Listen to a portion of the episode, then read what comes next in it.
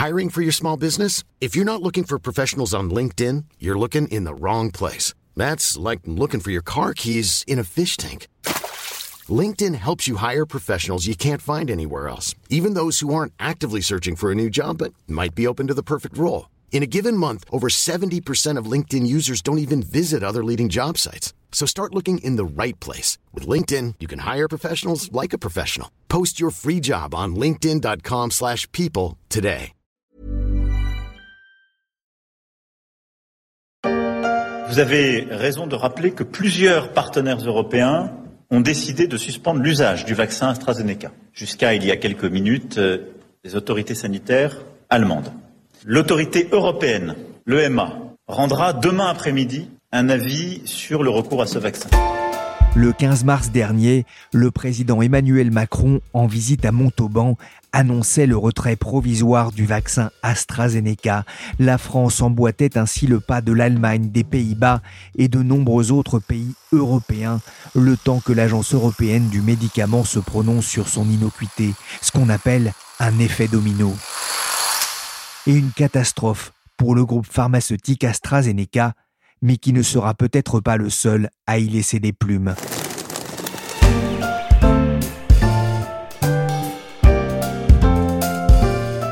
Je suis Pierrick Fay, vous écoutez La Story, le podcast des échos.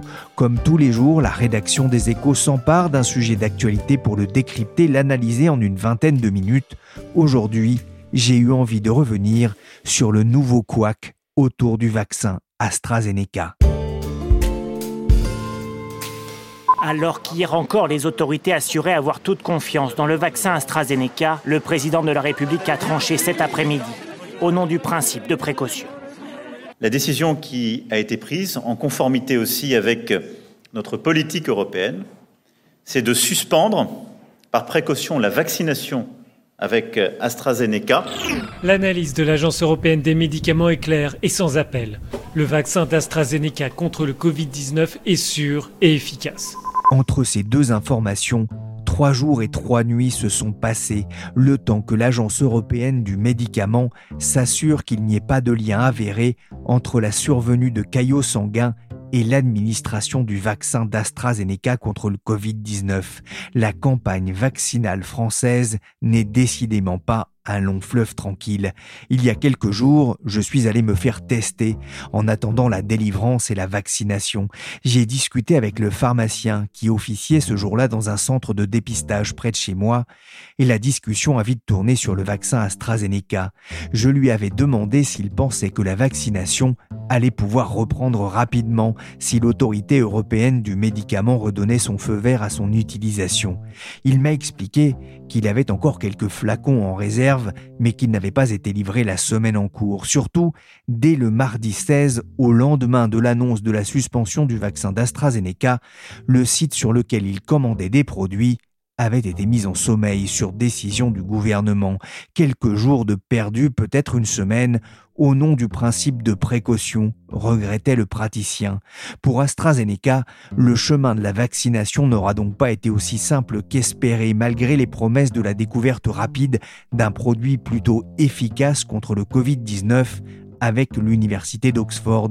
On pourrait même dire qu'il est passé presque directement de la découverte à la déconvenue. Bonjour Catherine Ducruet. Bonjour. Vous êtes spécialiste du secteur de l'industrie pharmaceutique aux échos. On a déjà travaillé ensemble hein, sur plusieurs podcasts sur les vaccins. Avant de revenir sur les mésaventures d'AstraZeneca, on va rappeler quand même qu'il y a un an, à la même époque, on en parlait, peu de gens pariaient sur une disponibilité aussi rapide d'un vaccin et encore moins de quatre. On se comporte un peu peut-être en enfant gâté, dans la mesure où, euh, effectivement, on n'aurait jamais pensé qu'en un an, on puisse mettre au point un vaccin et encore moins quatre. Peut-être aussi que cette rapidité de mise au point alimente en partie euh, les suspicions autour du vaccin AstraZeneca. Alors, bizarrement, autour de celui-là surtout, et moins autour des autres. Pourquoi est-ce que le vaccin d'AstraZeneca pose problème et pas les autres? Sans doute que depuis le début, euh, la communication d'AstraZeneca n'a pas été bonne du tout, en créant, un, enfin, en alimentant les soupçons autour du sérieux de la mise au point de ce vaccin. Quand ils ont euh, présenté les résultats de phase 3, on a découvert à cette occasion qu'il y avait une partie des patients qui avaient reçu une dose plus faible, que ça marchait a priori mieux pour eux, et ensuite on a découvert que c'était par erreur qu'on avait eu ce sous-dosage. Donc ça, ça fait quand même très mauvaise impression. Faut rappeler aussi que pendant l'essai de phase 3, on a eu, enfin, surtout une suspension de l'essai. On n'a jamais eu d'explication véritablement sur euh, les raisons de cette suspension. On ne sait pas exactement, il y a eu une personne malade, mais on n'a pas su exactement de quoi, enfin, jamais officiellement en tout cas. Ensuite, quand euh, les résultats de la phase 3 ont été présentés, on a découvert qu'il y avait assez peu de personnes de plus de 65 ans qui avaient participé à cet essai, alors que c'était justement chez elles que la question de l'efficacité du vaccin se poser et aussi parce que c'était la tranche d'âge qui était la plus touchée gravement par la maladie. Donc on a eu tout au long de la mise au point du vaccin une sensation au minimum de flottement, parfois même de manque de sérieux et je pense que ça, ça a beaucoup nuit à la crédibilité, disons, du vaccin. Alors que dans l'absolu, quand on regarde bon, le fameux risque thromboembolique qui a conduit à la suspension de la campagne dans un certain nombre de pays européens la semaine dernière, il n'est pas plus important avec le vaccin AstraZeneca qu'avec le vaccin Pfizer. Si on regarde sur les chiffres de la France, il y a plus de cas d'événements thromboemboliques avec le vaccin Pfizer qu'avec le vaccin AstraZeneca, si on rapporte au nombre de vaccins réalisés naturellement. Donc euh, tout ça n'est pas, rationnel. Enfin, la suspicion autour de ce vaccin n'est pas rationnelle, mais en même temps, on n'est pas dans la rationalité pure avec les vaccins, on est euh, dans la confiance. Voilà. Et ça, c'est ce qui manque certainement beaucoup autour de ce vaccin. Justement, la, confiance repose aussi sur les indications que l'on a sur les effets euh, secondaires.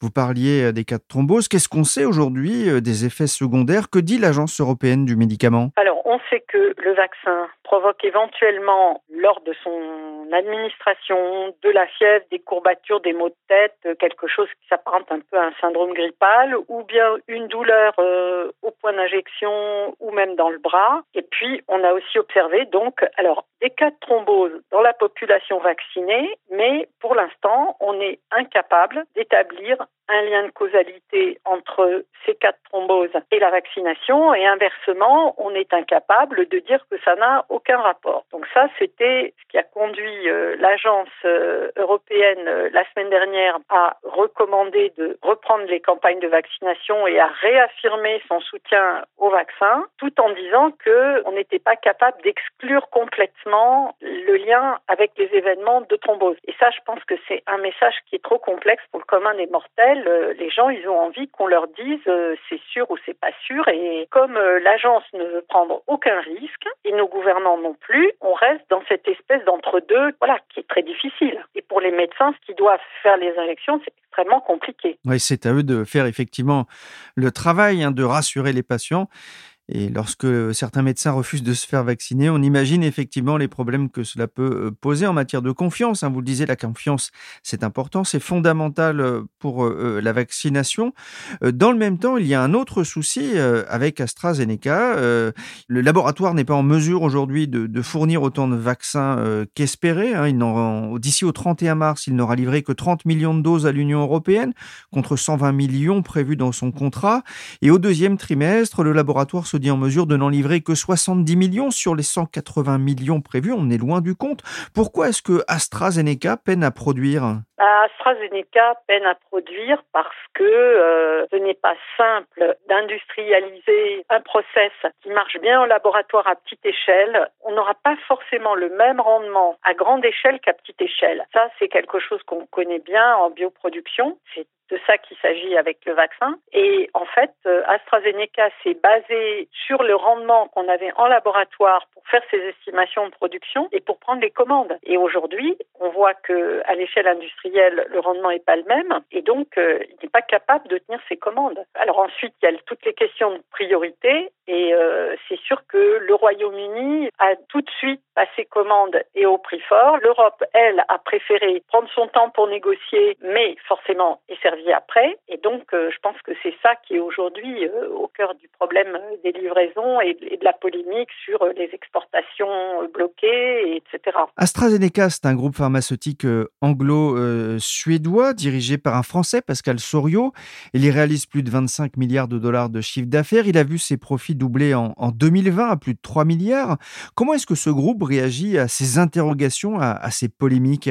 Je pense qu'il y a une certaine exaspération au sein du groupe. Euh, ils estiment justement que si l'Europe voulait être servie en priorité, bah, elle n'avait qu'à faire comme le Royaume-Uni et être plus rapide pour passer ses commandes compenser leur incapacité à livrer à partir de la production européenne en Europe continentale. Ils ont essayé euh, d'importer des doses d'autres zones où il est produit aux États-Unis, où il est pour l'instant il n'est pas encore autorisé, mais les États-Unis n'ont pas voulu euh, lâcher euh, les doses qu'ils ont déjà, en attente du feu vert qui va certainement maintenant intervenir dans les prochains jours, puisque ce matin on a eu les résultats de l'essai clinique de phase 3 qui était réalisé aux États-Unis et qui conditionnait la décision de la FDA. Donc je pense qu'ils ont gardé leur dose parce qu'ils étaient à peu près certains qu'ils allaient les utiliser rapidement. Donc euh, AstraZeneca n'arrive pas à importer des autres zones où il produit c'est les États-Unis, mais c'est aussi l'Inde qui veut pas non plus euh, lâcher ses doses parce qu'elle a sa population à vacciner. Donc, euh, ce qu'on peut espérer aujourd'hui, simplement, c'est que le, sous-traitant d'AstraZeneca en Europe euh, arrive à augmenter le rendement de sa production. Mais ça, AstraZeneca n'a pas vraiment de prise là-dessus. Donc, quand on dit qu'ils font preuve de mauvaise volonté, je veux dire, ils peuvent pas non plus forcer la souche à produire davantage. Son image était cornée alors que AstraZeneca aurait pu, aurait dû être un des héros de la lutte contre le Covid. Quand on en avait parlé en début d'année, hein, ce vaccin devait être celui de la massification de la vaccination. Oui, ben pour l'instant, en fait, ce qu'on observe, c'est que c'est surtout le vaccin Pfizer qui est très très largement utilisé euh, et eux ont fait un, énorme travail pour arriver à monter rapidement en puissance. Aujourd'hui, en France, il y a eu davantage de vaccinations avec le vaccin Pfizer. Je crois qu'on est de l'ordre de 3 millions, alors que on a eu que 1 million et quelques de vaccins AstraZeneca euh, qui a été administré. L'image du groupe, elle était cornée euh, certainement en termes de management et de gestion de cette crise euh, du vaccin. Même temps, les excellents résultats qu'ils ont publiés cette année, ça n'a rien à voir avec le vaccin, puisque il faut rappeler quand même qu'en 2020, ils n'ont pas vendu une seule dose de vaccin. Donc les résultats d'AstraZeneca aujourd'hui n'ont rien à voir avec euh, la moindre vente de vaccin ou d'absence de vente de vaccin. Donc c'est un peu un procès d'intention qu'on leur fait. Oui, justement, ce que vous expliquez hein, dans un article pour les Échos, c'est que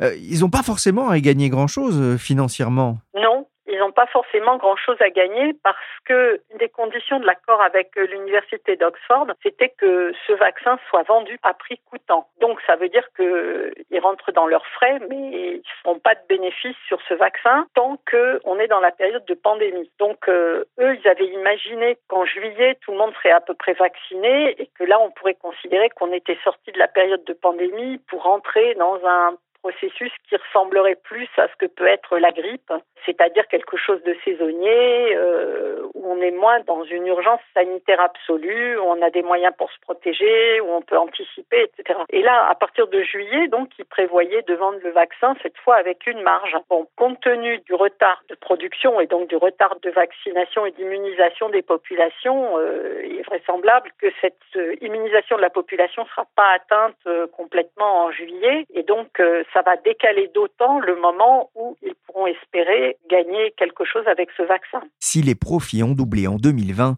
il n'en a pas été de même pour son cours de bourse. Depuis son pic de juillet 2020, le titre a perdu un quart de sa valeur, le signe que le malaise a aussi atteint les investisseurs. Mais l'entreprise vaut encore 110 milliards d'euros en bourse, soit un peu plus que la capitalisation de Sanofi.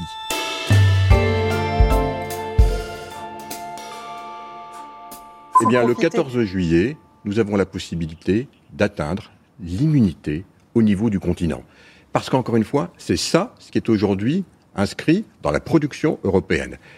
Euh, je rappelle que le président des États-Unis a dit le 4 juillet, Boris Johnson le 21 juin. Vous voyez, on retrouve toujours ces décalages. Atteindre l'immunité le 14 juillet en France, c'est le souhait de Thierry Breton, le commissaire européen en charge des vaccins invité de TF1 C'est la dernière ligne droite, dit-il. Catherine, une dernière question, malgré tout, cet objectif de vacciner 30 millions de Français d'ici l'été, est-ce qu'il est tenable? Ben, Ça paraît pas du tout gagné, euh, d'autant que là, la Haute Autorité de Santé vient de recommander euh, l'utilisation du vaccin AstraZeneca seulement pour les plus de 55 ans, puisque euh, l'essentiel des cas de thrombose qu'on a observés concernaient les plus jeunes et essentiellement les femmes, sans qu'on sache trop bien pourquoi. Si ça a un lien avec le vaccin, qui est encore pas prouvé, il faut le rappeler, mais les autorités de santé françaises veulent vraiment prendre aucun risque et donc on dit désormais le vaccin AstraZeneca il est réservé aux plus de 55 ans. Comme les plus âgés ont déjà été assez largement vaccinés, ça veut dire qu'en fait la fenêtre d'utilisation du vaccin euh, est beaucoup plus étroite. Donc euh, il n'est pas du tout certain qu'on arrivera à vacciner l'essentiel de la population avant l'été, euh, comme on l'a dit. On attend le vaccin Johnson Johnson pour la mi-avril en principe, mais eux aussi semble avoir des difficultés à, démarrer la montée en puissance de la production. Donc c'est pas du tout sûr. Alors il reste le vaccin Moderna, il reste euh, d'autres vaccins qui vont arriver comme le vaccin CureVac, mais bon, c'est pas sûr qu'on aura des masses suffisantes pour vacciner tout le monde dans les temps. Fin 2020, le vaccin d'AstraZeneca devait permettre de réaliser 41% des injections du premier semestre après deux révisions à la baisse des livraisons ce sera 21% et sa place risque encore de rétrécir. À peine le communiqué de presse de l'Agence européenne du médicament diffusé, plusieurs États se sont empressés de reprendre la vaccination. L'Italie, la France, l'Allemagne notamment, mais aussi plus tard l'Espagne, le Portugal ou les Pays-Bas. Le personnel de santé va de nouveau pouvoir piocher dans les réserves de vaccins AstraZeneca. Mais pendant ce temps, certains pays ont continué la vaccination à marche forcée.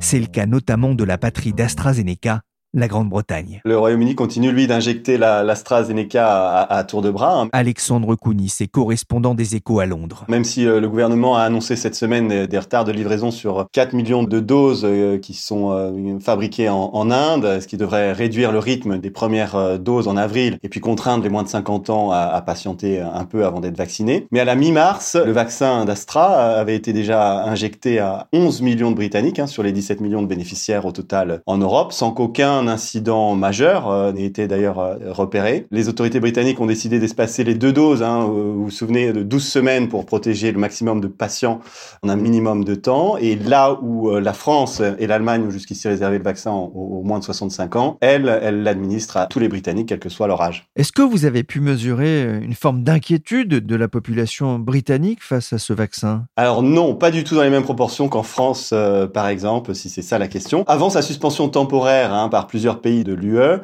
81% des Britanniques considéraient le vaccin d'AstraZeneca comme sûr, contre seulement 43% des Allemands, par exemple.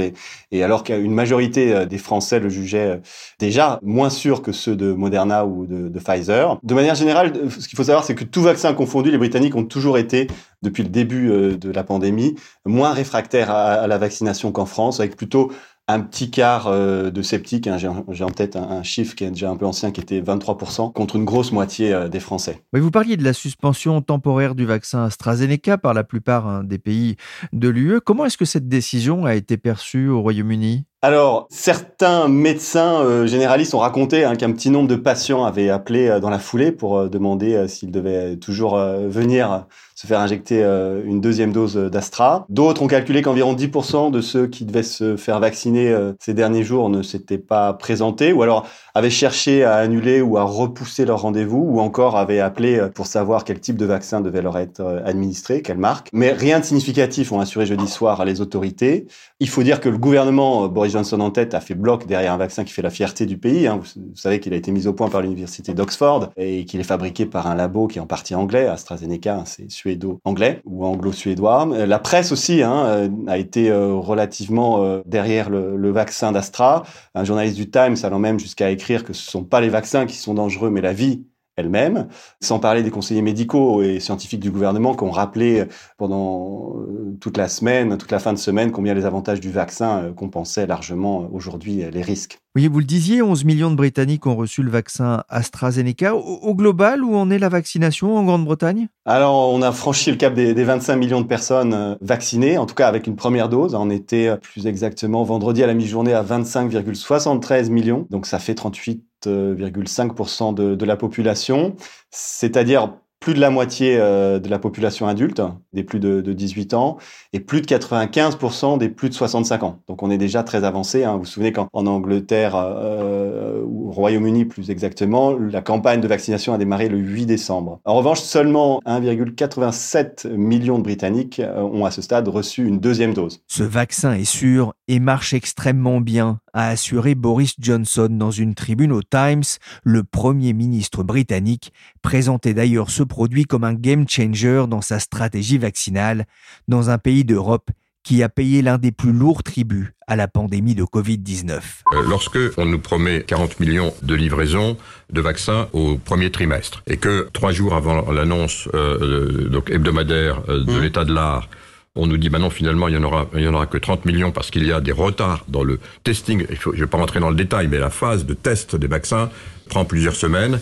Et on nous annonce, bah finalement, on se rend compte qu'il y a des retards euh, je dis que c'est inacceptable. On a entendu le commissaire européen Thierry Breton, invité du grand rendez-vous européen CNews Les Échos le 14 mars. Le groupe pharmaceutique est au cœur des tensions post-Brexit entre l'Union européenne et le Royaume-Uni. Qu'est-ce que l'Europe reproche à AstraZeneca et plus largement au gouvernement de Boris Johnson? Alors, Bruxelles a d'abord reproché à AstraZeneca de ne pas honorer euh, ses engagements de livraison, hein, à un juste titre, hein, puisqu'il y a des retards qui ont été annoncés. Et la Commission européenne maintenant accuse euh, le gouvernement britannique de bloquer les exportations de de, vaccins pour se réserver euh, ceux que produisent les deux usines AstraZeneca situées euh, au Royaume-Uni et qui étaient euh, aussi supposées servir les pays européens. Que répond le Britannique à ces accusations? Alors Boris Johnson a fermement et plusieurs fois hein, réfuté toute interdiction d'exportation ou toute restriction sur les exportations, mais euh, les Européens disent que euh, c'est plus compliqué que ça et que le Royaume-Uni empêcherait en fait de facto ces exportations via une clause dans son contrat avec AstraZeneca, euh, qu'on ne connaît pas d'ailleurs,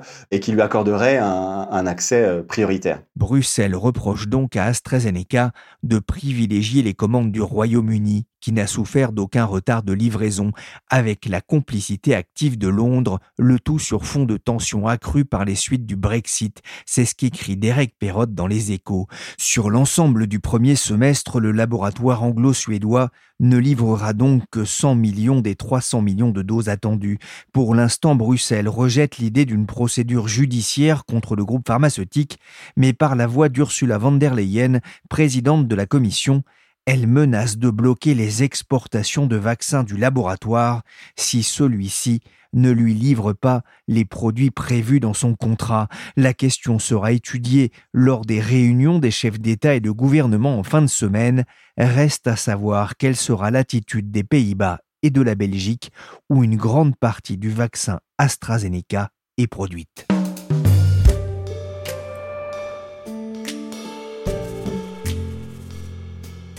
Nos experts sont parvenus à une conclusion scientifique claire. C'est un vaccin sûr et efficace. Ce sont les mots de la directrice exécutive de l'autorité européenne du médicament. L'examen a été approfondi et minutieux, tient à préciser l'agence qui recommande tout de même d'informer les patients lors de la vaccination du fait que l'on ne peut pas exclure l'existence d'un lien entre cette vaccination et la formation de caillots sanguins un discours où se mêlent résolution et précaution. Ma première réaction a été de me dire tout ça pour ça. Les États n'auraient-ils pas péché par excès de précaution alors que le Covid-19 tue encore plus de 250 personnes par jour rien qu'en France? Pire, l'emballement autour du vaccin AstraZeneca ne risquerait-il pas de détourner des milliers de Français de la vaccination? On va pas faire comme M. Véran. Hein je vous l'annonce tout de suite. Faut pas qu'il trop, de déception dans la salle. Vendredi dernier, le Premier ministre Jean Castex, 55 ans, s'est rendu à l'hôpital Béguin de Saint-Mandé pour recevoir sa dose d'AstraZeneca devant les caméras pour l'exemple et pour rassurer les Français, avec une bonne dose d'humour en référence à la vaccination toute épaule dehors de son ministre de la Santé et une petite pensée pour l'infirmière qui s'est prêtée à l'exercice avec professionnalisme. En plus, on a le soleil. Tout à fait. Alors, je vous laisse soulever un petit peu plus la chaise. Voilà. Voilà. Détendez votre bras surtout. Ouais, comme ça. Le Premier ministre qui se dit douillet n'a rien senti. Mais cela sera-t-il suffisant? La soif de vaccination des Français sera-t-elle la plus forte? Pour y voir plus clair, j'ai contacté Charles Rulling. Il est responsable de la chaire Confiance en santé de Grenoble École de Management et je lui ai demandé ce qu'il avait pensé de cette pause vaccinale. Je pense qu'on touche euh, au fond de l'interrogation sur le vaccin, où on vaccine très massivement des, personnes en bonne santé. Et lorsqu'on vaccine, donc là on parle du AstraZeneca, il y a euh, plus de 20 millions de doses qui ont utilisé, et on observe un certain nombre de cas de caillots sanguins. Je pense il est tout à fait compréhensible que les politiques mettent en avant un principe de, de précaution, notamment dans un pays euh, comme la France, qui historiquement en tout cas dire depuis les controverses autour de la vaccination de l'hépatite B dans les années 90, a une relativement grande réticence par rapport à la vaccination. Et donc, je pense qu'on s'est trouvé dans une situation où les politiques, notamment lorsque de plus en plus de pays européens ont pris cette décision, on s'est retrouvé dans une situation où le gouvernement n'avait pas d'autre choix que de joindre, je dirais, cette vague de suspension européenne. Un choix de raison, si je vous suis bien, mais dans le même temps, certaines voix s'élèvent pour dire que l'émotion a pris le pas sur la science Moi, je pense qu'on a des, des, mécanismes de pharmacovigilance en place. Et euh, ce qui s'est passé, c'est que le gouvernement, les gouvernements ont transmis ce cas à l'EMA, qui a interrogé euh, tous ces experts et qui est arrivé euh, à sa conclusion. Je pense au contraire qu'il y aurait eu énormément d'interrogations si le gouvernement d'un des grands pays européens aurait continué la vaccination malgré les interrogations. On pouvait craindre malgré tout que cela renforce le, le courant anti-vax en France, hein, vous en parliez, qui est assez fort. Ça aurait pu être, ou ça pourrait être contre-productif. Oui, je, je pense qu'au fond de beaucoup de questions sur la vaccination et la question de la confiance envers les autorités sanitaires, envers le gouvernement, envers les instances médicales également, et on sait que le jugement de confiance se construit, entre autres, euh, à travers un jugement de l'intégrité de la bienveillance des acteurs en face. Et je pense que, notamment, la décision de suspendre les vaccinations tant que euh, l'EMA ne, ne, ne s'est pas prononcé va plutôt renforcer la, la confiance du public euh, envers ce vaccin. Vous pensez que ça n'aura pas d'effet contre-productif, donc, mais on peut aussi se poser la question est-ce qu'en France, on n'a pas trop écouté ceux qui ne voulaient pas se faire vacciner et pas assez, euh, finalement, ceux qui n'attendent que ça Il y a vraiment dans beaucoup de pays européens aujourd'hui cette mise en question assez fondamentale de la vaccination. Mais je pense que le vrai problème autour du vaccin Covid-19 se situe à un autre niveau. Je pense plutôt qu'une grande partie de la population qui attendait la vaccination le vaccin comme la porte de sortie à la crise. Et je pense qu'il y a davantage de problèmes de confiance par rapport à la politique sanitaire liés à la lenteur de la campagne de la vaccination, aux problèmes de disponibilité et plutôt un sentiment peut-être d'exaspération par rapport à cette suspension qui retarde encore plus les campagnes de vaccination dans le pays. Donc, je, je vois moins le problème du côté, je dirais, anti-vax parce que quelqu'un qui est profondément convaincu que la vaccination va lui nuire, va rester dans sa croyance. Là où il y a un vrai problème, c'est plutôt la croyance, la confiance des Français et des Françaises en la capacité du gouvernement à, à, mener cette campagne de vaccination à bien. Il faut rassurer les indécis. Il faut rassurer les indécis. Il faut surtout rassurer ceux qui ont envie de se faire vacciner et qui ressentent la lassitude de la vie sous la pandémie. Dans cette EHPAD du Rhône, certains membres du personnel soignant n'ont pas voulu se faire vacciner. Ne sachant pas ce que peuvent être les effets secondaires, j'avais cette crainte-là. Même à mon âge, ouais, je, même étant parmi les plus jeunes, enfin parmi les jeunes, je, je me sentais pas de le faire. Ces vaccins, enfin pour moi, hein, ont été faits assez rapidement, et donc moi ça, ça, ça me fait un peu peur et j'attends vraiment de voir euh, l'efficacité ou non, quoi. Peut-être qu'à l'avenir, euh, voilà, je le ferai, mais pas dans l'immédiat. Vous parlez de l'importance de la confiance, hein, effectivement, vis-à-vis -vis de, de ces produits euh, qu'on va nous inoculer alors qu'on est en bonne santé. Euh, on voit une partie de, du personnel médical qui refuse de se faire vacciner ou en tout cas qui se fait un peu bousculer pour le faire, bousculer par leur ministre. Est-ce que là aussi, ça ne pose pas un problème justement de confiance et de message et de signal envoyé à la population? C'est très très clair Aujourd'hui, on a bien sûr ces refus de vaccination qui remontent dans les médias. Je ne peux pas vous dire aujourd'hui euh, quelle ampleur ils ont. À mon avis, il s'agit de phénomènes quand même relativement marginaux, mais qui trouvent leur, une, résonance assez forte euh, dans l'espace public. Aujourd'hui, autour du vaccin, je pense qu'il y a vraiment ces deux côtés. À la fois, on se fait vacciner pour se protéger soi-même, mais aussi, bien sûr, pour protéger les autres. Et euh, je suis d'accord avec vous qu'aujourd'hui, les, les, les, refus de vaccination ou les, les rejets du vaccination par le personnel médical posent problème dans le message qui est véhiculé. Concernant AstraZeneca, est-ce que vous pensez que cette histoire euh, euh, qui se termine hein, par cet avis euh, très clair de l'autorité de santé européenne, est-ce que finalement c'est plutôt une bonne nouvelle? Il y a quelque chose de positif à en tirer par le laboratoire pharmaceutique? Moi, je pense que c'est une bonne nouvelle. Donc, bon, pour le laboratoire, il est sous grande pression. donc, avec les actions aussi judiciaires entreprises par la Commission européenne par rapport à son incapacité de livrer le nombre de doses initialement prévu pour l'Union européenne. Donc il y a une grosse pression aujourd'hui juridique, je pense aussi de grosses attentes euh, publiques par rapport à ce laboratoire britannique et suédois. Après, dans nos recherches qu'on a menées sur les crises de médicaments, on a fait une grosse étude sur, une vingtaine d'années, une douzaine de médicaments retirés sur le marché. On a normalement trouvé que, ou très souvent trouvé que lorsque les mécanismes de pharmacovigilance joue lorsque les instances peuvent se prononcer, lorsque euh, ces cas sont analysés euh, de façon transparente. On est face à des situations qui ont plutôt tendance à renforcer euh, la confiance des, citoyens et du public plus généralement dans ces systèmes. Donc aujourd'hui, à part donc les questions plus, je dirais, politiques et de capacité de fournir les doses promises, l'analyse plus fine que l'EMA a, a fait sur le vaccin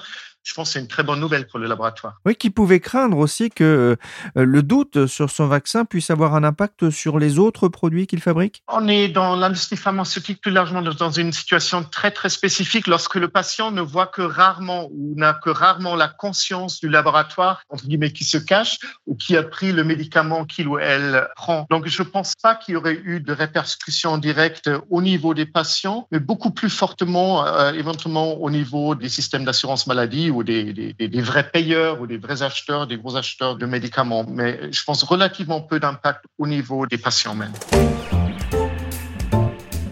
Merci Charles Rulling de la chaire Confiance en Santé de Grenoble École de Management et merci à Alexandre Kounis à Londres et à Catherine Ducruet à Paris pour la rédaction des échos. Vous pouvez retrouver tous les jours dans le journal ou sur leséchos.fr leur analyse et décryptage de l'actualité.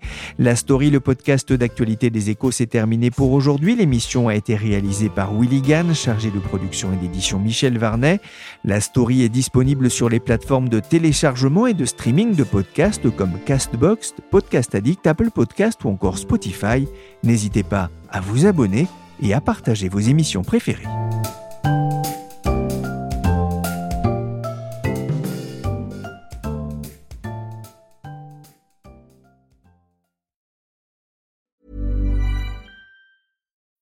When you need mealtime inspiration, it's worth shopping Kroger, where you'll find over 30,000 mouthwatering choices that excite your inner foodie. And no matter what tasty choice you make, you'll enjoy our everyday low prices, plus extra ways to save, like digital coupons worth over $600 each week. You can also save up to $1 off per gallon at the pump with fuel points. More savings and more inspiring flavors make shopping Kroger worth it every time. Kroger, fresh for everyone. Fuel restrictions apply.